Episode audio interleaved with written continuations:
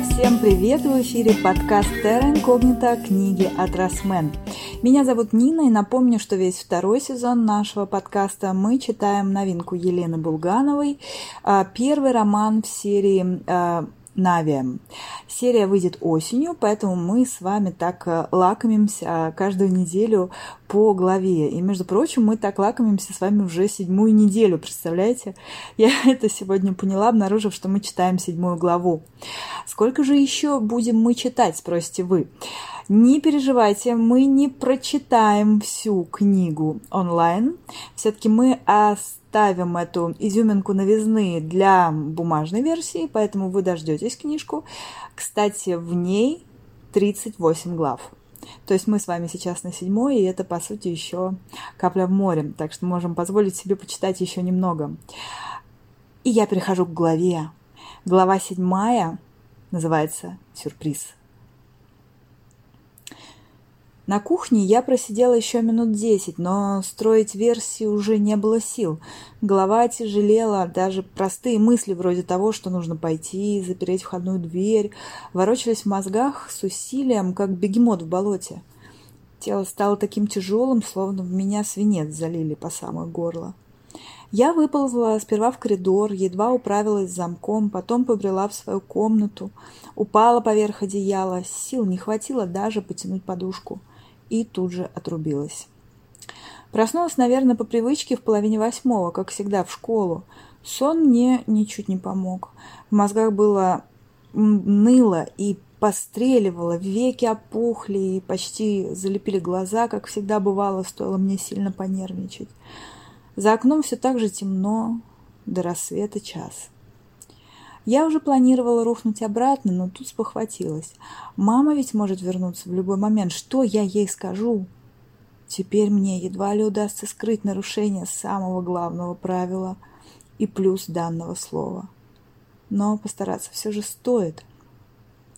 Качаясь и охая, принялась я наводить порядок, точнее пытаться скрыть следы Кимкиной ночевки – Застелила кровать, припрятала на верхней полке своего шкафчика ее свитер с джинсами, сапоги запихнула за шкаф.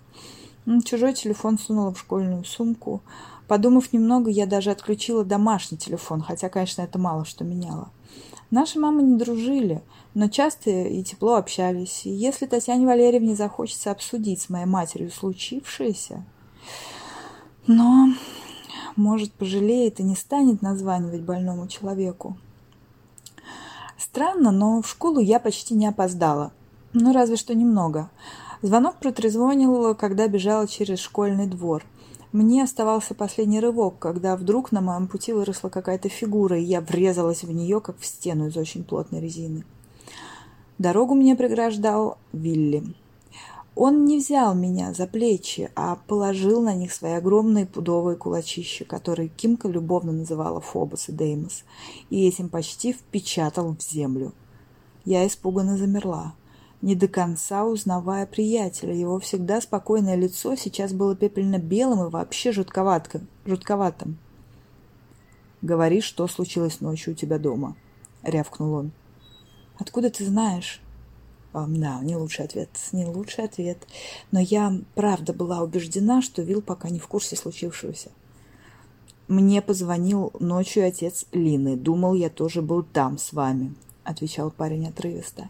Я сразу вызвал шофера и рванул в больницу. И как там Кимка? На вопрос отвечай, заорал Вилли так, что машинально я закрыла руками уши. Что было ночью? «Да ничего не было. Ты что?» – забормотала я испуганно. «Ты же сам знаешь, мы вдвоем с ней решили собраться, фильмы посмотреть». Но она мне сказала, что не останется у тебя на всю ночь. Я нашла в себе силы удивиться. Похоже, Кимка малость надурила своего парня. Ну или правда считала, что это полноценная ночевка не считается. Но ему-то что за дело? У меня что, плохая репутация? Со мной что, опасно находиться наедине? Ты правда думаешь...» Начинала я, давя из себя улыбку, довольно жалкую, наверное. «Я не думаю, я тебя спрашиваю. Скажи мне, что она видела? Что?» Рык Вилли стал ужасен. Кулаки сместились ближе к моей шее. «Эй, эй, эй, полегче!» Это Сашка Дятлов вклинился между нами. Кулачище с нее убрал. Он, видно, выскочил из школы, потому что был без верхней одежды. И какое же это облегчение, что он увидел и пришел на помощь. Меня уже просто трясло, и даже не от страха, а от чувства нереальности происходящего. Вилли развернулся к Сашке с такой стремительностью, будто собирался немедленно атаковать его. Но тут со стороны дороги просигналила машина. Он дернулся, посмотрел туда, потом снова на меня, сказал тихо и грозно. «Очень надеюсь, что с Линой все обойдется». И умчался прочь, только асфальт задрожал у меня под ногами. Тут уж Дятлов развернул меня к себе и спросил встревоженным голосом. «Данка, что там у вас произошло-то? Почему Вилл так взбесился? Что с Линкой?» Общую канву случившегося я пересказала ему, пока мы шли к школе. Да и рассказывать-то было особо нечего. Я ведь проспала самое важное. Если оно вообще было важное это. Второй раз Сашка взял меня за плечи уже возле раздевалки. Так приятно было видеть сочувствие на его лице, никакого осуждения или подозрения. «Слушай, я не уверен, что нам стоит идти на уроки. Все равно с тебя толку не будет. А у меня все равно сегодня Олимпиада» должна была быть. Но отменили из-за карантина по гриппу. Что скажешь? Мать утром возвращается из больницы. Не хочу маячить дома. Меня снова окатило озноб от мысли, что нарушение правила неминуемо выплывет на свет. Ну так а зачем обязательно дома? Я же сказал нам. То есть я составлю тебе компанию. Можно снова отправиться на то самое кино. Фильмец отстойный, но хоть поспишь в удобном кресле. Сашка, «А чего ты меня домой к себе больше никогда не приглашаешь?» Сама не поняла, как у меня вырвалось, честное слово. Вообще не собиралась об этом его спрашивать. Дятлов помрачнел, отвел глаза и ответил кратко.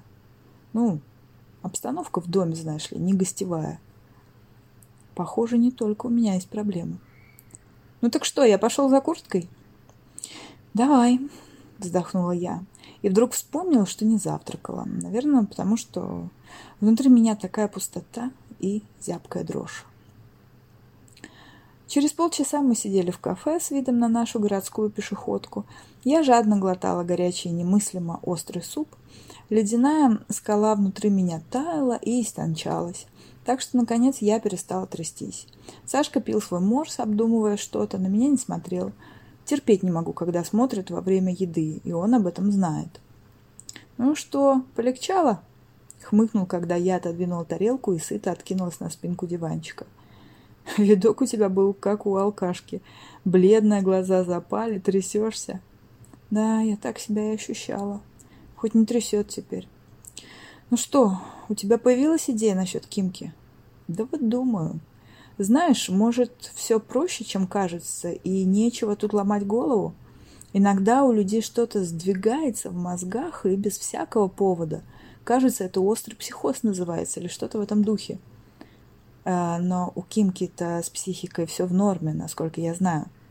Насколько ты знаешь, вот именно. Она могла испытывать стресс на новом месте, да и еще знаю, что твоя мама такие ночевки почему-то не позволяет. Прислушивалась, не звякнет ли ключ в замке, волновалась, потом уснула, во сне испугалась чего-то еще больше, сознание помутилось, и вот... Я пожала плечами. Тревожно за Кимку, если так. Но это все же вариант, хоть отчасти снимавший с меня вину за случившееся. Ну ладно, рассмотрим уж сразу все возможности, не унимался Дятлов. Я понял, что тебя беспокоит. Почему твоя мать такие ночевки запрещает и нет ли тут какой-то связи? Допустим, во сне ты начинаешь буянить, говорить какие-то глупости, ругаться и все в этом роде. И, допустим, ты так себя ночью и повела. Как бы Линка поступила? Ну, разбудила бы меня и хорошенько врезала, ухмыльнулась я. Ну, или в обратном порядке. Угу. Допустим поперло из тебя что-то, ты начала признаваться ей в любви и твердить, дорогая подруга, будь моей. Тогда как? Фу, тогда бы точно сперва врезала. И такое из меня бы уж точно не поперло. Я нормальная, к твоему сведению. Я понемногу начала заводиться. Первый вариант э, нравился больше. Вот и стоило на нем остановиться. Но Сашку уже несло. Окей, проехали, нормальная. В комнате твоей очень темно. По ночам, так? Да вообще не темно. Я оставила включенную настольную лампу, только занавесила ее. Ну, так правильнее смотреть ноут и вкусняшки проще доставать. Ясно. Почему-то развеселился мой друг. И на парня ты тоже совсем не похожа. Ага. Чего? Это еще что значит? Ну, я рассматривала вариант, что проснулась Лина, сосна не поняла, где находится. Рядом парень, и это определенно не Вилли. Тут Сашка напряг лицо и расставил на столике кулаки, очень похоже, изобразив нашего друга. Я захихикала и потом обиделась за Кимку. «О, это, может, у тебя такое бывало, но не надо на других переносить, ясно?» «Ну, может, и бывало», — беззаботно отозвался Дятлов. «Ладно, все доступные варианты мы перебрали, больше тут думать нечего. Уверен, что тебе очень скоро позвонит Линка или ее родители и расскажут, в чем там дело. Я протяжно вздохнула. Хорошо бы. Мне уже не хватало моей верной подруги. Столько лет мы делили на двоих все наши горести и секреты. Потом вдруг спохватилась. А, да, насчет Вилла. Он такую странную фразу сказал, до меня сейчас только дошло. Что она видела? Понимаешь? Не что я с, с Кимкой сделала или что у нас произошло, а что она видела. Как будто... Ну нет, я даже не знаю, как это объяснить. Сашка обеими руками взлохматил свою шевелюру, на миг его лицо отразило глубокую задумчивость, а потом просто отмахнулся от меня, как от мухи. «Ой, да забей, для Вилла русский не родной». «Ой, не надо, сам знаешь, он по-русски говорит лучше многих русскоязычных». Ну, разволновался человек, можно его понять. Я бы тоже с ума сходила в случае, что с одной девчонкой. Ты ее не знаешь, — добавил он и расплылся в лукавой улыбке. Но мне сейчас было не до игр, честное слово. Может, мне стоит поехать в больницу? Когда у меня вырезали аппендицит в девятом классе, Кимка тут же примчалась и с моей мамой в холле дежурила. А это вообще тогда в Питере было. — но Саша решительно отклонил мою идею. Не, не стоит пока. Давай все-таки подождем, хотя я, может, позднее съезжу, разузнаю, что там и как. А может, и на дома уже. Я сперва виллу звякну. Ну, чем, чем дальше займешь, займемся? В кино или просто побродим? В Питер можно смотаться. Нет, мне нужно домой. Если мама уже там, скажу, что голова разболелась, с уроков отпустили. Хочу ее поскорее увидеть.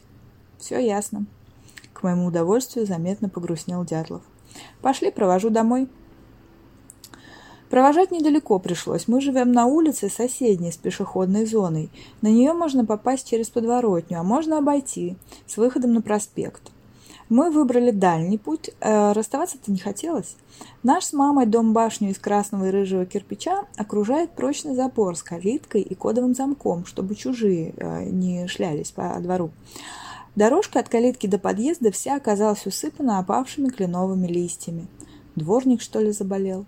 Смотрелась она здорово, особенно когда вдруг выглянуло одним боком солнышко, и асфальт полыхнул бордовым и золотым.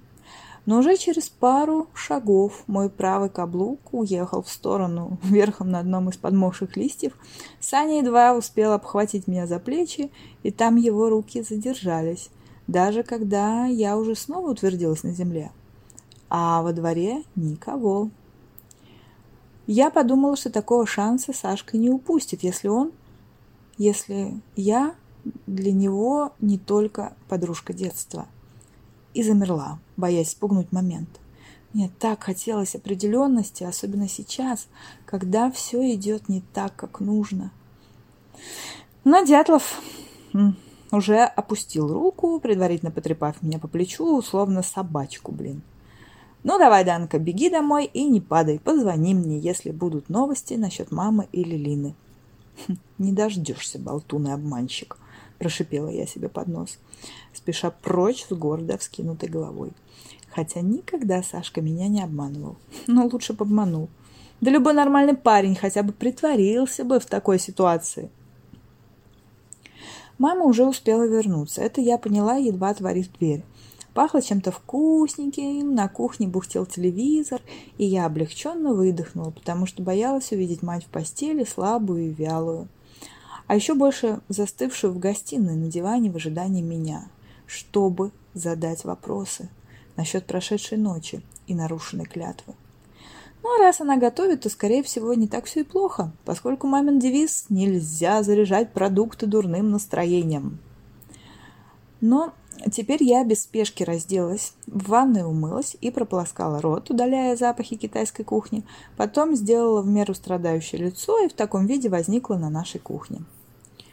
Мать в момент моего появления как раз сгружала ингредиенты в бокастую суповую кастрюльку. Готовила харчо. На ней был домашний халат, сверху фартук, но из-под них выглядывала зауженная юбка светло-голубого шанелевского платья. В больницу она уж точно не в нем ходила. Неужели к Кимам в гости собралась? Ой, только не это. А куда еще-то?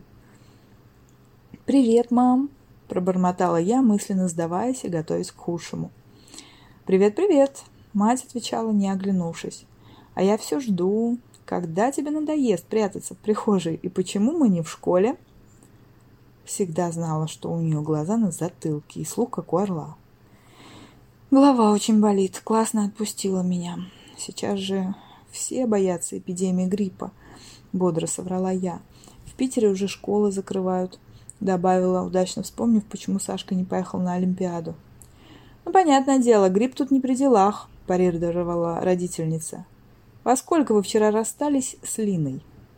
Ох, меня бросило в жар. Запершило в горле. Мне едва удалось выдавить ответ. «Не очень поздно, я не помню точно, но уже темно было, конечно». Нормальная еда почти не тронута, зато холодильник забит корейской смертью желудку, сердито резюмировала мать. Вот же я дура, все прибрала, очистить холодильник забыла. Тогда бы, может, и разговора про Кимку не возникло. Не пришлось бы сейчас врать и дергаться. Самым мучительным было то, что мама мне вроде как верила, не доискивалась, не уточняла час ухода подруги, была уверена, что сдержу слово, и это неожиданно оказалось едва ли не худшим из случившегося. Если не считать, что я до сих пор не в курсе, что с Кимкой. «Мам, как ты вообще?» Поспешила я сменить тему. «Тяжелые были процедуры?» «Да все нормально», — скороговоркой откликнулась мать. Таким голосом она говорила, когда не хотела на какой-то теме задерживаться. Ну, тяжело было лежать под капельницей почти пять часов подряд. А так, пока никаких неприятных последствий нет. А я не поняла, ты что, собираешься куда-то? Разве у тебя не постельный режим? Я обличающе потыкала пальцем в торчащий край юбки. С какой стати? Почти возмутилась мать. Наоборот. Врачами велено всячески расхаживаться, двигаться, пока есть такая возможность. А куда ты собираешься двигаться в этом платье? По парку гулять, что ли? Мать опустила глаза, словно бы сама малость удивилась, откуда вдруг на ней это платье. Макияж, кстати, у нее тоже был совсем свеженький и немного ярче, чем она обычно в попыхах красилась на работу. Потом задумчиво перевела взгляд на часы над кухонным столом и сказала – «Давай-ка, Богданка, мы с тобой чайку попьем, а потом я тебе таблетку дам от головы, чтобы не глотать химию на пустой желудок». «Не хочется, мам». Я едва не сболтнула, что желудок у меня очень даже не пустой, но вовремя прикусила язык. «Ну, тогда просто присядь», — посоветовала мать. «А что такое?» Припугалась я и немедленно шмякнулась на табурет, потому что у меня аж ноги затряслись противно мелкой дрожью от ее тона. А коварная моя родительница, особо не торопясь, зачерпнула столовой ложкой суп, подула, попробовала, уменьшила огонь, накрыла кастрюлю крышкой и только после всего этого села на стул напротив меня, а на самый краешек, чтобы не мять юбку, и, наконец, сказала. «Так, Данка, только без паники, пожалуйста, соблюдай спокойствие. Я через два часа э, выхожу замуж». «Что?» Я чуть на пол не сверзилась. Так это неожиданно прозвучало. Не, ну, не, не то, чтобы я была так уж противницей материнского брака, понятное дело, я хочу и счастья. Просто что? Просто за все годы, что мы живем с ней вдвоем, никогда и тема такой не возникала. И вдруг так молниеносно. И разве не должна она была прежде обсудить это со мной? Случайно. Спокойно. Спокойно, дочка. Это чисто деловой момент. улыбнувшись уголками губ моей реакции, продолжала мать. «У нас с тобой сейчас не самый легкий момент в жизни. Я имею в виду свою болячку. Конечно, я с этим справлюсь, но кое-какие меры для своего же спокойствия я решила принять. Кстати, имею в виду, что в моем положении покой едва ли не главное условие выздоровления. Вернула она ловко и продолжала. У меня на работе есть э, хороший знакомый, можно сказать, друг. Отличный человек, правда, какой-то невезучий, одинокий. Зато очень надежный. И это я сама попросила его о помощи, и он мне не отказал. Этот брак нужен на самый непредвиденный поворот событий, чтобы у тебя в любом случае остался опекун. Но у меня вроде как есть отец, пробормотала я. Да неужели? Иронически улыбнулась. Мама, это с которым ты в последний раз говорила по телефону, когда ходила в первый класс? И ты готова, если что, переехать к нему, где бы он там сейчас не проживал? Если что, у меня онемели губы и кончик языка. Сама знаешь, я не младенец. Ой, сама знаешь, не младенец, отмахнулась мать. Давай-ка по делу без лишних эмоций. Так что? Отца своего я даже не помню, когда я видела в последний раз. Иногда он звонил, Мать передавала от него всякие приветы, но лет с семи я категорически отказывалась подходить к телефону и позднее не разрешила матери дать ему мой мобильный номер. Подлый предатель! Вот по каким кодовым именем он у меня проходил. Может, мне не удалось бы быть такой категоричной, если бы нуждались в деньгах, но, по счастью, мать отлично зарабатывала. Как шли дела у предателя, я не знаю и знать не хочу. Не волнуйся, скорее всего, ты с этим человеком, его зовут Борис Ильич, увидишься от силы пару раз. Или вообще всего один, продолжала невозмутимым голосом мать. Я собираюсь вас познакомить на следующей неделе. Пока не знаю, сюда его пригласить или в кафе втроем посидим. Но при любом раскладе у тебя будет опекун, который прикроет тебя перед нашими сомнительными официальными органами. Защитит тебя и все такое. Вот и все, что тебе нужно о нем знать. Кстати, я уже опаздываю. Мать глянула на часы и засуетилась. Вскочила, скинула халат вместе с фартуком и тщательно разгладила ладонью юбку. «Может, мне с тобой пойти?» — спросила я ошарашенно, тоже сползая с табуретки. «Это еще зачем?» — от души изумилась мать. «Ну, это же все же свадьба. Что же вы будете, только вдвоем в этом зале? И свидетели ведь нужны». «Данка, не блажи», — сказала мать свою коронную фразу и закатила глаза. «Свидетелем моим ты быть не можешь. С ними и так все в порядке. И не будешь никакого, не будет никакого зала. С какой еще стати? Это же простая формальность. Иди отдыхать, только сначала выпей таблетку. Голова еще болит?» «Прошла уже», — мрачно отозвалась я, — «от твоих сюрпризов». «Ну вот, видишь, как отлично все устроилось», — широко улыбнулась мама. Потом вдруг приблизилась, погладила меня по щеке прохладными пальцами и произнесла странным тоном. «Совсем большая ты у меня выросла, а я вроде и не замечала. Ты прости меня». «За что?» — чуть не ахнула я. Не помню, чтобы мать когда-либо просила у меня прощения. Моего вопроса она вроде как даже не услышала и просто продолжала. На следующей неделе мы с тобой сядем вечерком и о многом подробно поговорим. Это о чем еще?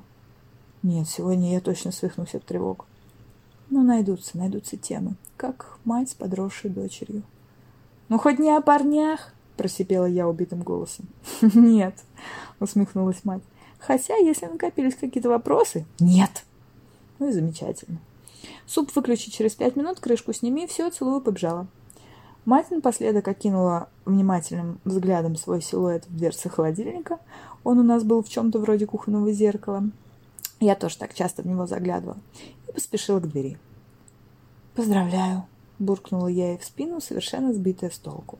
Надеюсь, она хоть не расслышала. Итак, вот такой была глава седьмая. Мы снова вернулись э, к сюжетной арке э, Данки. Глава восьмая называется «Записка». И мы продолжим. Мы продолжим сюжет э, с Данкой.